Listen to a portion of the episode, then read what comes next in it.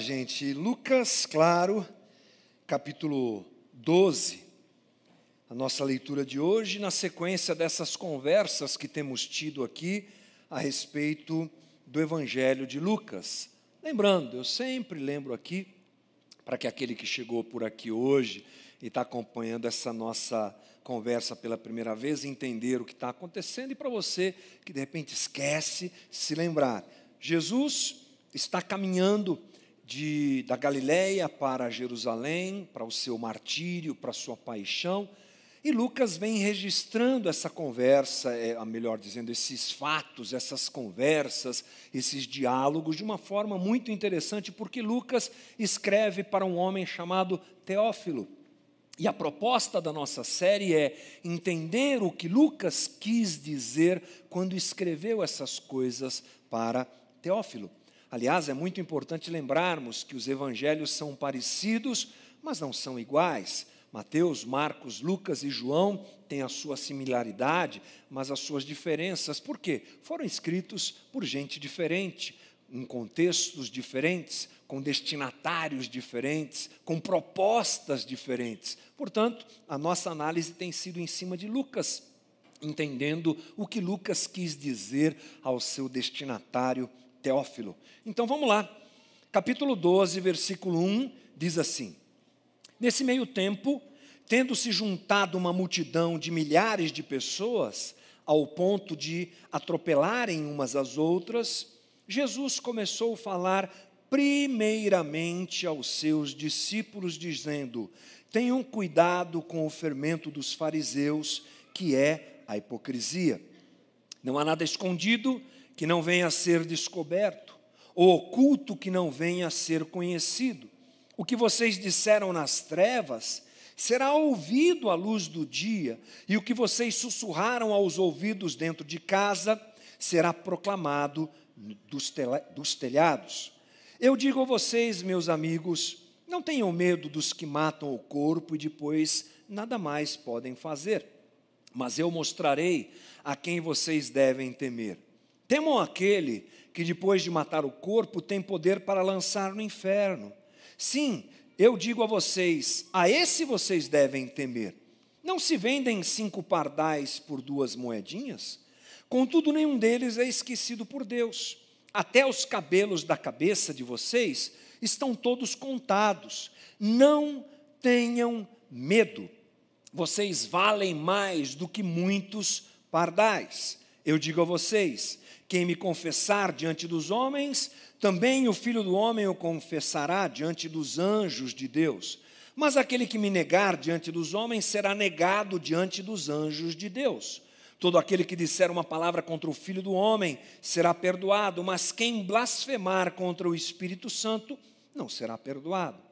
Quando vocês forem levados às sinagogas e diante dos governantes e das autoridades, não se preocupem com a forma pela qual se defenderão, ou com o que dirão, pois naquela hora o Espírito Santo ensinará o que deverão dizer.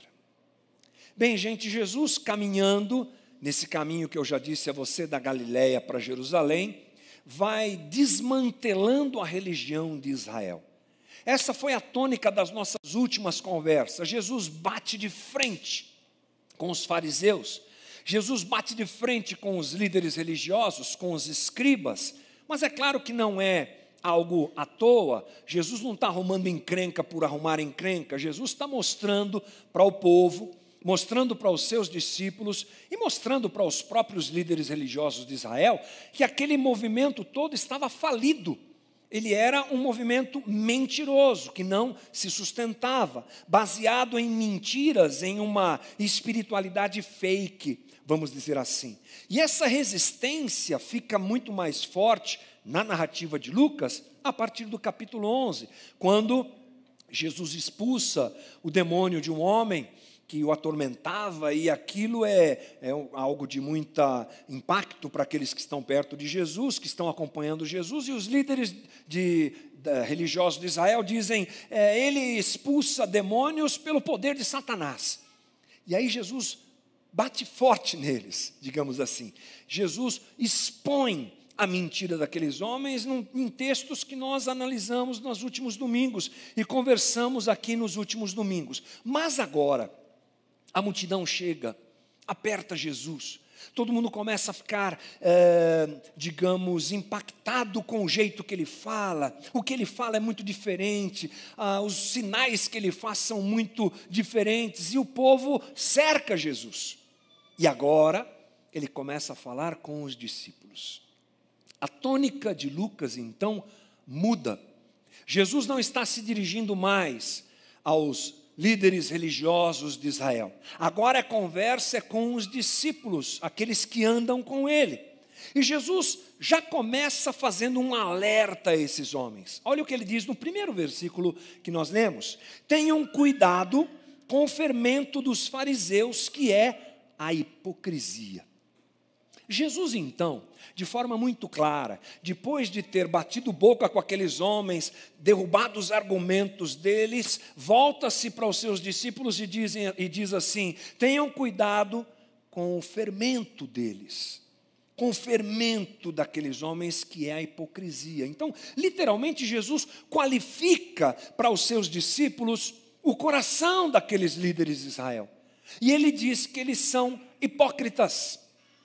A palavra usada por Lucas para registrar o que Jesus fala em aramaico, Lucas registra no grego, é hipócrisis. A palavra hipócrisis no grego tem a ver com a atuação de um artista no teatro. É, é o fingimento, é o personagem, é a hipocrisia, é a dissimulação é a interpretação de uma vida piedosa sem que ela seja efetivamente piedosa. Vamos lembrar qual é a aparência daqueles líderes de Israel, aqueles religiosos de Israel. Muito corretos, muito perfeitos, pontuais no cumprimento da lei. Eles eram admirados pelo povo. Uau, esse pessoal é de fé mesmo, hein? Eles jejuam mesmo eles vão no templo orar mesmo, eles são exemplo, mas Jesus discerne o coração deles e sabe que aquilo era uma mentira, que era uma capa, que era uma vida piedosa fake, que não existia. E ele diz aos seus discípulos: cuidado com essa hipocrisia. Mas é interessante que ele diz: cuidado com o fermento dos fariseus. Jesus usa a palavra fermento algumas vezes nos seus discursos. Em alguns momentos ele usa a palavra fermento, registrada pelos, eh, pelos eh, evangelistas, principalmente Mateus, quando ele fala sobre o reino de Deus. Por exemplo, ele diz que o reino de Deus é como um fermento que entra, pega a massa e daqui a pouco toma conta. É um exemplo bom, uma paráfrase boa da palavra, do, do entendimento do que é fermento, usada por Jesus, mas aqui não. Aqui a palavra fermento está ligada à hipocrisia, ou seja, Jesus está dizendo que aquela hipocrisia dos fariseus, dos escribas, dos líderes religiosos ali em Israel, ela é perigosa porque um pouquinho de fermento contamina toda a massa. Um pouquinho de hipocrisia pode resultar naquilo que eles conhecem agora e que Jesus tanto apresentou a eles, esses líderes religiosos, e sua vida mentirosa, fake e falsa. Tome cuidado com um pouquinho de fermento, com um pouquinho de hipocrisia, porque isso pode chegar e dominar a sua vida. Veja, por exemplo, que Paulo usa esse mesmo jeito de falar aos Gálatas. Vamos lembrar que Paulo escreve a carta aos Gálatas porque foi uma comunidade fundada por ele e ela era essencialmente composta por pagãos, não por judeus convertidos, eram bárbaros, gente daquela região ali onde Paulo pregou na sua primeira viagem missionária que se converteu e começaram a servir a Cristo. Mas Daqui a pouco, um grupo chamado por Paulo de judaizantes chega lá na Galácia, chega lá aos Gálatas e começa a contaminar o pessoal. E começa a fazer, a eh, trazer situações ligadas à lei de, dos judeus e uma série de coisas. Então, Paulo escreve para os Gálatas dizendo: cuidado com esse pessoal aí.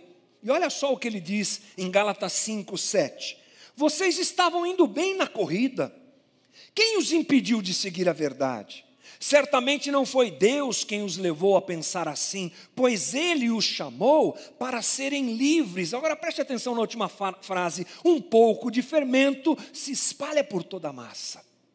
Paulo está também advertindo os seus discípulos lá na Galácia sobre essa situação que Jesus também faz. Ou seja, o coração endurecido dos fariseus é um alerta para os discípulos de Jesus, deve ser um alerta para os discípulos de Jesus. Mau exemplo, eles são um mau exemplo, eles não devem ser seguidos. E os discípulos de Jesus precisam ter cuidado. Porque o processo com aqueles homens, ele não aconteceu assim, chabum Acordei hipócrita, acordei mentiroso na minha fé, acordei religioso. Não. Aliás, semana passada nós falamos algumas coisas sobre isso, ou retrasada, já não lembro bem. Esse processo em que os escribas e líderes da, da religião de Israel foram se perdendo. E não é assim que acontece, gente. Ninguém nasce hipócrita, se acorda hipócrita. Tchum! Não, é um processo. Um processo que aconteceu na história de Israel e que culmina com aquela religião completamente fake. Homens que foram perdendo a sua ligação com, com Deus. Aliás, essa é a história de Israel no Antigo Testamento: criação, queda, e Deus trabalhando a constituição de um povo para que venha Cristo. Nesse pedaço gigante do Antigo Testamento, você tem a história de Israel, altos e baixos, um povo que se aproxima de Deus e um povo que se afasta de Deus. Um povo que é repreendido por Deus através dos profetas e um povo que volta a, a Deus por conta de alguns reis bons que aparecem. É sempre assim.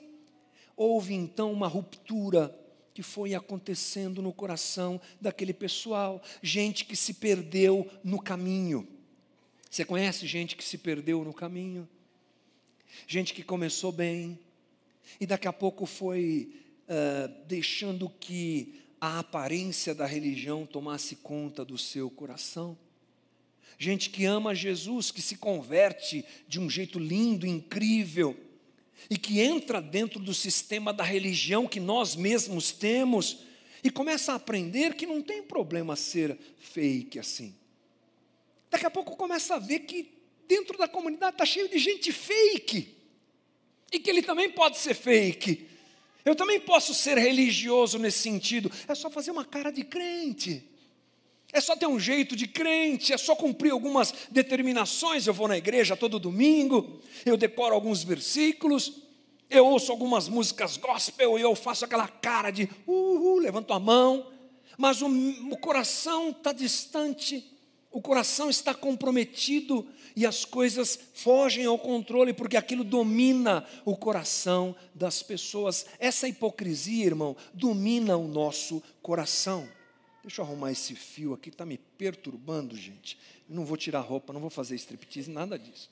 É só esse fio que fica me puxando aqui. Pronto. Bacana. Bem, nenhum discípulo de Jesus, portanto, está isento de se tornar alguém duro do coração. Esse é o aviso de Jesus. Meus discípulos queridos, olhem para eles e não sigam esse mesmo caminho. Lembrem-se, guarde o coração, não é o que Provérbios diz? Provérbios 4, 23, acima de tudo, guarde o seu coração, pois dele depende a tua vida, meu irmão. Nós precisamos, portanto, diante do que Jesus faz, arregalar os nossos olhos, porque eu acho que era assim que os discípulos estavam, com aquele zoião esbugalhado, assim, ouvindo Jesus. Ok, mestre, é verdade. E termos esse temor de fazermos autos, autos, autos exames constantes, de fazermos um check-up no nosso coração constantemente. O que me motiva a fazer o que faço? O que me motiva a servir a Jesus e a participar dessa, desse movimento que tem de religião entre nós, é óbvio. O que, que movimenta meu coração? É para isso que Jesus está apontando. E ele faz um outro alerta na sequência, versículo 2 em diante. Não há nada escondido que não venha a ser descoberto, ou oculto que não venha a ser conhecido. O que vocês disseram nas trevas será ouvido à luz do dia, o que vocês sussurraram aos ouvidos dentro de casa será proclamado dos telhados. Sabe o que Jesus está dizendo? Que o Evangelho traz luz ao que está escondido. Pense comigo, antes de Jesus começar seu ministério, aqueles fariseus e escribas estavam lá. Eles eram a referência de espiritualidade. Existe um período bíblico chamado intertestamentário, aquela folhinha que está na tua Bíblia em branco entre o Antigo e o Novo Testamento. Ela representa 400 anos da história de Israel, onde Deus não falou nada. Deus estava quieto. E quem estava na crista da onda? A religião de Israel. Eles mandavam em tudo, eles eram a referência da espiritualidade. Mas vem João Batista que nem junto com eles está. Ele sai da estrutura de Israel e vai para o deserto, e Deus fala com ele no deserto. E ele chama as pessoas: arrependam-se, o reino de Deus está próximo, o Messias está chegando. Daqui a pouco chega Jesus. E quando Jesus chega e começa a falar, você já fez assim a experiência da comparação? Foi isso que aconteceu. Jesus aparece falando, iluminando com o evangelho do reino. E aí as pessoas olham para Jesus, uau, e olham para aqueles religiosos. Olham para cá e olham para lá. Jesus começa a iluminar a hipocrisia daquele pessoal, porque é isso que o evangelho faz. Esse texto é usado por alguns é, estudiosos, esse trechinho que a gente leu aqui, para se referir talvez a um movimento escatológico. É, vai chegar o dia em que a verdade de todo mundo vai ser exposta, né? Aí você já fica com medo. É o dia que vai passar no telão tudo que você fez de errado na vida. Você já fica, não é? É, tem esse movimento previsto no, no dia em que Jesus vier redimir tudo, ok. Mas esse movimento tem mais a ver, e o registro de Lucas tem mais a ver com a luz que o Evangelho traz agora. Você se lembra que semana passada nós falamos que Jesus se apresentou como a luz, como a candeia que é colocada em lugar alto e que ilumina tudo e que ninguém pode esconder, e não é verdade? Estamos nós aqui há dois mil anos depois e essa luz continua brilhando e vai brilhar cada dia mais, a gente crê nisso. E a luz do Evangelho faz o que? Revela as intenções do coração. A religião esconde, a religião camufla, a religião não mexe no interior. A religião tem a ver com o que eu faço, com a minha aparência, com o daqui para fora. Evangelho é interior. E ele vai desmontando as nossas más intenções. Irmão, andar com Jesus é ser confrontado constantemente. Aqueles religiosos chegavam perto de Jesus, eram confrontados. Os discípulos de Jesus eram confrontados. Lembra da história de Pedro? Estava lá, aliás, eu adoro a história de Pedro, porque é um cara trabalhado pelo Evangelho, trabalhado por Deus para ser transformado em um novo homem. E nesse processo ele vai tomando várias só paulada. Pedro, não, Pedro, para trás de mim, tal. Por quê? O Evangelho expõe.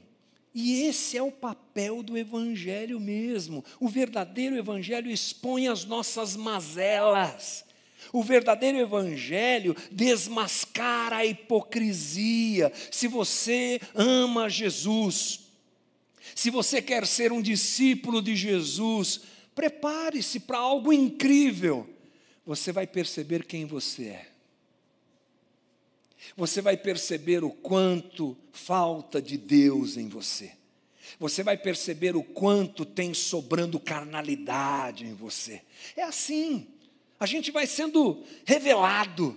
Alguns estudiosos dizem, por exemplo, que não é a gente que lê a Bíblia, é a Bíblia que lê a gente no sentido dela nos revelar, ela mostrar quem nós somos, o quanto somos medrosos, mentirosos, hipócritas, maus, avarentos, egoístas. Enfim, isso tudo é o Evangelho que faz, mas não faz para a morte. A luz ilumina para a transformação. Essa era a expectativa de Jesus para com os discípulos. Mas a mesma luz que iluminou eles para a transformação é a luz que ilumina os fariseus para a condenação, porque não quiseram transformação. Isso é maravilhoso, gente. Então Jesus está convidando os seus discípulos a algo que nós chamamos de autenticidade. Não é o contraponto à hipocrisia? É uma boa palavra, não é? Hipocrisia, autenticidade. Jesus está dizendo para eles: não se contaminem com o fermento dos fariseus, ainda que seja pequena a porção, vai fazer um estrago a vocês. Sejam autênticos. Deixem a luz do Evangelho iluminar vocês e tenham as vidas transformadas. Mas esse convite, ele é feito por Jesus, ressaltando o seguinte: não tenham medo de fazer isso. Essa talvez é a parte que eu mais, hum, mais gosto desse, dessa conversa. Olha só, versículo 4. Eu digo a vocês, meus amigos, não tenham medo dos que matam o corpo e depois nada podem fazer. Mas eu mostrarei a quem vocês devem temer. Temam aquele que depois de matar o corpo pode lançar tem poder, perdão, tem poder para lançar no inferno. Eu digo a vocês, a esses você, a esse vocês devem temer. Bom, gente, Jesus sabe que os discípulos terão a sua vida ameaçada mais à frente. Todos eles morrem. O único que não morre de morte violenta é João, que morre na ilha de Pátimos de velhice. Os, os demais, todos são mortos, todos, crucificado, decapitado, é todo tipo de morte violenta. Diz a tradição que Pedro, na hora da sua crucificação, se negou a ser crucificado como Jesus foi crucificado de ponta-cabeça, por exemplo. Todos eles, Jesus já sabe que esse tempo de julgamento, perseguição chegará. Em alguns contextos, essa é uma realidade. Confessar Jesus e ser autêntico na minha vida me coloca em risco. Oriente Médio. Lembra? Até pouco tempo atrás, aquela cena dos nossos irmãos na praia sendo decapitados, os cristãos copta do Egito. É. Mas isso passa um pouco longe da gente, calma. Isso passa um pouco longe da gente. Não é? Jesus está dizendo para eles: não temam a morte, ela virá, não temam a morte, me confessem. É melhor vocês me confessarem e morrerem do que perderem a alma, do que perderem o coração. Esse é o claro aviso de Jesus. Hoje, como já disse, essa ameaça passa longe de nós. É? Mas nem por isso essa conversa não tem a ver conosco. Porque viver a autenticidade do Evangelho, eu preciso me lembrar que implica na possibilidade de se perder coisas. A gente gosta de ganhar. E muitas vezes vamos aos pés da cruz pedindo: Jesus, me dá, me dá, me dá, me dá, me dá, me dá, eu quero. É o culto da vitória, culto da conquista, culto da. Chega lá. Mas sabe, quando eu olho para o que Jesus diz, eu enxergo uma possibilidade de perda. Vocês vão perder coisas. Aqui eu notei coisas entre aspas, porque isso é muito amplo. Vocês podem perder coisas. Abraçar o Evangelho e os valores do reino também é um risco para nós. E eu sei, irmão. Eu vivo numa situação um tanto quanto cômoda, porque eu sou cercado de crente. Graças a Jesus. Ai que bom. Domingo eu estou na igreja. Em casa é todo mundo crente, aleluia. Né? Minhas relações são com pessoas crentes, cristãs de um modo geral. Atenua bastante. Mas eu sei que você, amanhã, vai para o teu trabalho, e lá tem todo tipo de gente, todo tipo de estrutura, que inclusive é, vive um sistema muito diferente e distante do Evangelho. E que talvez, se você realmente abraçar o Evangelho como um, uma realidade autêntica da tua vida, você perca coisas. E é isso que Jesus está nos ensinando. Há a possibilidade de se perder amigos, há a possibilidade se perder um emprego, uma empresa, quando você diz não, não é por aí que eu vou, tudo bem, todo mundo faz, mas eu não vou fazer, é um risco que você corre. É às vezes o risco de perder família, é às vezes o risco de se perder reputação, não é? é o risco de se perder dinheiro, privilégios. De alguma forma, em uma medida ou outra, todos nós somos expostos a essa possibilidade. Ah, você é crente mesmo? Você é um discípulo de Jesus mesmo? É, e eu estou aqui para confessar isso com a minha vida. Você pode perder coisas, mas Jesus está dizendo: take it easy, não tenha medo. É pior ser hipócrita do que perder coisas. É muito pior ser alguém que vive o fake da religião do que perder coisas. Esse movimento é um movimento que nós devemos esper esperar que ele aconteça conosco. É saudável nós confessarmos os nossos limites. Quando a luz nos ilumina, a gente tem a, gente tem a tendência de se apresentar como fraco, porque na verdade é, é assim que nós somos. Como eu falei agora há pouco, esse movimento em que a gente coloca o coração para fora, cai aquela imagem do super-herói do crente, cai aquela imagem do eu posso todas as coisas em quem me fortalece, interpretação equivocada do texto, e surge a figura clara de um servo de Jesus que depende de Jesus e que se reconhece como pecador essa religião que cria heróis mentirosos vai sendo iluminada pelo Evangelho e vai sendo desfeita nas nossas vidas. As aparentes perdas não são maiores do que a vida abundante que Jesus pode nos dar. Nada, irmão, nada substitui a incrível relação que um discípulo de Jesus tem com o seu mestre. E ainda que a gente tenha que perder algumas coisas, isso não é nada, e Jesus está lá conosco. Mas o interessante é que Jesus diz que essa hipocrisia, ela muitas vezes é resultado de não se conhecer a Deus, o Deus cuidadoso. Olha só o que diz o versículo 6: Não se vendem cinco pardais por duas moedinhas, contudo nenhum deles é esquecido por Deus. Até os cabelos da cabeça de vocês estão todos contados. Não tenham medo. Vocês valem mais do que muitos pardais. Eu digo a vocês: quem me confessar diante dos homens, também o filho do homem o confessará diante dos anjos de Deus.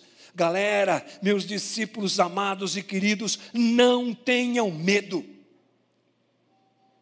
E essa palavra ela, eu imagino que ela está assim na eternidade e ela recai sobre mim e sobre você, irmão.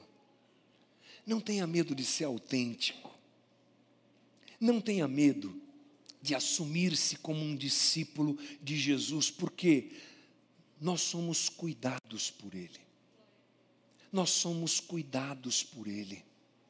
Essa, esse é o aviso de Jesus aos seus discípulos. Quem é hipócrita é porque tem medo de perder coisas e por isso adota essa postura hipócrita, fake e mentirosa. Está apegado à reputação, está apegado ao glamour da religião, está apegado a um monte de coisas, e aí fica vivendo uma vida dupla e assim por diante, como nós já entendemos aqui, e faz isso porque não entendeu que Deus cuida de nós. Deus cuida da gente. E nesse processo em que a gente abraça o Evangelho e pede, Jesus, ilumina meu coração, eu quero viver o Evangelho de verdade, Deus cuida da gente. E vai caminhando conosco nesse processo que inclui rupturas, inclui dizer não para algumas coisas, inclui perder coisas, Ele está com a gente, Ele anda com a gente, e Ele nos ensina que o mais importante é que isso aconteça, que a gente tenha uma autenticidade sem medo. Ele chama os seus discípulos a uma coragem, sejam corajosos, vocês vão enfrentar a morte, sejam corajosos. Eu estou com vocês, se vocês me confessarem, eu vou confessar vocês diante do Pai. Esse processo todo é fortalecimento, cuidado e amor de Jesus com os seus discípulos e conosco. Pedro fala sobre isso, lá em Atos 5, 27. Diz assim: tendo levado os apóstolos, apresentaram-nos ao sinédrio para serem interrogados pelo sumo sacerdote. A corda apertou aqui, né, gente? Para que, perdão, uh, que lhes disse: Demos ordens expressas a vocês para que não ensinassem nesse nome. Todavia vocês encheram Jerusalém com a sua doutrina e nos querem tornar culpados pelo sangue desse homem. Pedro e os outros apóstolos responderam: É preciso obedecer, a, obedecer antes a Deus do que aos homens. Aqui Pedro aprendeu, está vendo? Aquilo que Jesus fala e Lucas registra lá em Lucas, claro, agora você vê em Atos Pedro dizendo: é isso, nós vamos continuar assumindo a nossa autenticidade de discípulos de Jesus. Paulo, mais uma vez escrevendo aos Gálatas, fala isso também. Acaso busco eu agora a aprovação dos homens ou a de Deus? Estou tentando agradar a homens? Se eu ainda estivesse procurando agradar a homens, não seria servo de Cristo. Autenticidade, não seja hipócrita, seja autêntico e não tenha medo, porque eu estou com vocês. Jesus, então, realmente denuncia mais uma vez a situação dos líderes religiosos. No versículo 9 de Lucas 12, continuando nossa conversa, ele diz: mas aquele que me negar diante dos homens, será negado diante dos anjos de Deus. Todo aquele que disser uma palavra contra o Filho do Homem, será per perdoado, mas quem blasfemar contra o Espírito Santo não será perdoado. Isso aqui tem a ver com aquela acusação que eles fizeram, dizendo que a obra que Jesus fazia era em nome de Satanás. Jesus está dizendo: vocês são hipócritas e não percebem nada, não entendem nada, estão perdidos na religião de vocês. E aí a gente vai para o final, onde Jesus diz o seguinte a partir do versículo 11: Quando vocês forem levados às sinagogas e diante dos governantes e das autoridades, não se preocupem com a forma pela qual se defenderão ou com o que dirão, pois naquela hora o Espírito Santo ensinará o que deverão dizer. Aqui nós temos o fechamento dessa conversa e Jesus avisando os seus discípulos: o calo vai apertar, o negócio vai ficar difícil para vocês, vocês vão ser levados diante dos líderes políticos e religiosos. Olha que interessante. Ele fala sobre sinagogas, governantes, e autoridades. A religião e a política, que são braços operacionais do reino dos homens, vão apertar vocês. Vocês serão pressionados. Vocês serão ah, mal vistos, como ele mesmo, Cristo, foi durante todo o seu ministério, e isso levou à cruz, porque o Evangelho, como eu disse, expõe a hipocrisia, o Evangelho expõe os valores errados do reino dos homens, e esse mesmo reino dos homens vem contra os discípulos de Jesus, uma coisa até que natural. Então, vocês serão pressionados, e vocês serão pressionados a escolherem o padrão do reino dos homens. Os modelos, os partidos, as ideologias, as igrejas dos homens, a religião dos homens, eles vão pressionar vocês. Mas saibam, saibam todos vocês, o Espírito Santo estará com vocês cada segundo e cada minuto dessa jornada. E essa palavra, não tenha dúvida, irmão, ela repousa sobre nós. Nós não estamos sós nos momentos das nossas escolhas ao lado de Jesus. Nós não estamos sós quando resolvemos a autenticidade, abraçamos a autenticidade, no lugar da hipocrisia, nós não estamos sós. O Espírito Santo que habita em nós nos dirige e Jesus cuida de nós cada momento. Eu encerro a nossa conversa, irmão, lembrando a você que essa conversa tem tudo a ver com a gente. Eu tentei ressaltar isso durante o nosso papo, mas lembre-se, Cuidado com a hipocrisia e os seus perigos. Analise-se constantemente os porquês do teu coração. Os porquês, faz, os, o porquê fazer ou o porquê não fazer. Sermos discípulos autênticos de Jesus é necessário saber, quando eu tomo essa decisão, que isso implica em desafios e em possíveis perdas, mas que é assim que funciona, porque o reino de Deus se confronta com o reino dos homens, e se queremos ser discípulos autênticos, isso vai acontecer. A autenticidade custa, mas Jesus está conosco. É o tempo de nós sermos questionados, e muitas vezes isso acontece, como eu já disse aqui, na medida de cada um, em que nós somos perguntados: de que lado você está? Você está do lado de Jesus? Então está na hora de parar de fazer isso, ou começar a fazer aquilo.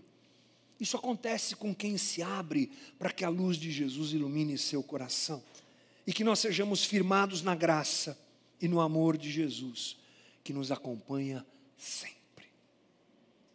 Amém? Sempre. Minha conversa se encerra com você aqui, irmão, pedindo a Jesus que esse movimento de autenticidade tome conta do teu coração. Como seria diferente se nós fôssemos autênticos? Como seria diferente para esse Brasil se os discípulos de Jesus não adotassem a hipocrisia da religião, mas abraçassem a autenticidade sem medo, ainda que custe, sem medo. Autenticidade que Jesus disse para mim: vamos, vamos juntos. Como seria diferente? Como será diferente se isso acontecer na minha vida e na tua vida? Esse é o convite de Jesus. Se você crê nisso junto comigo, quero te convidar a ficar de pé para nós orarmos juntos. Vamos pedir, Jesus nos dá dessa autenticidade. Jesus nos dá dessa coragem para fazer rupturas, viver rupturas, sabendo que o Senhor está comigo todos os dias. Você crê nisso?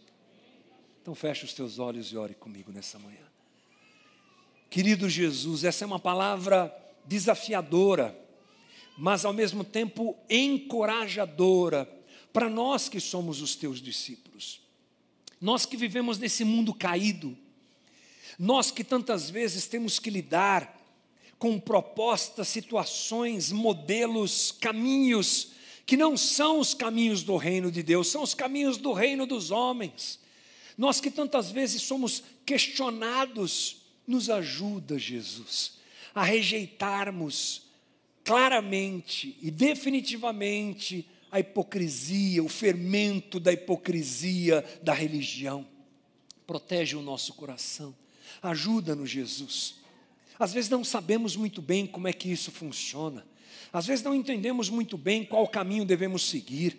Às vezes não entendemos o que é para deixar, o que é para abraçar, mas cremos na tua graça, misericórdia e no teu cuidado conosco.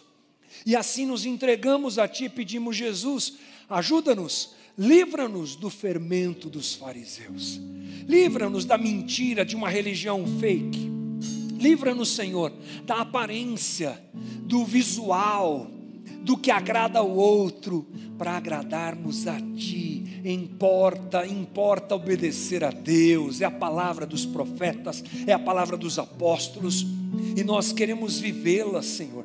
E cada um tem a sua medida, eu sei. Cada um aqui tem a sua medida. Cada um aqui é desafiado em alguma coisa. Jesus, ser comigo e ser com os meus irmãos. Quando eu tiver que abraçar essa autenticidade e ela me custar algo, que seja assim e que o Senhor me fortaleça, como já tantas vezes aconteceu, que continue sendo assim, que continue sendo assim na vida dos meus irmãos, na vida de cada um de nós, que continue sendo assim para a nossa comunidade, porque juntos queremos dizer não ao fermento da religião, Junto, juntos queremos dizer não à vida fake, é uma espiritualidade mentirosa, de aparência. Eu sei que isso nos custa, Jesus mas dá-nos coragem, enche-nos de coragem nessa manhã, Senhor. Coragem que vem no coração, certeza de que o melhor é ser discípulo autêntico de Jesus certeza de que, ainda que eu perca coisas, situações, privilégios, posições, gente, bens, eu não sei o que cada um aqui pode vir a perder quando disser: Eu sou um discípulo autêntico de Jesus. Isso não é nada, não é nada em saber que o Senhor nos confessa diante do Pai. Fortalece-nos nessa manhã, Jesus. Guarda o nosso coração essa semana. Cria em nós essa coragem de sermos autênticos sem medo. Não uma coragem humana, não uma coragem pretensiosa, porque não somos ninguém, mas uma coragem que vem do fato de o Senhor estar conosco todos os dias, de o Senhor caminhar conosco todos os dias. Ajuda-nos. Obrigado por essa reunião. Eu peço que essa palavra que está na mente desça para o coração de cada um de nós. Coisa que eu não posso fazer. Só o Senhor, Jesus, Espírito Santo, só tu podes fazer esse movimento de transformar entendimento em algo que entra dentro de mim e muda a minha existência e a minha vida. Faz isso comigo é a minha oração. Faz isso com os meus irmãos. Essa é a minha oração. Obrigado por essa manhã. Dá-nos um bom resto de domingo e uma semana abençoada. É a nossa oração que fazemos sempre no nome grandioso, glorioso, o nome que está acima de todo nome, Jesus Cristo, nosso Senhor e nosso Salvador. É em nome dele que nós oramos. Amém e amém. Deus te abençoe, irmão. Bom domingo. Vá na paz.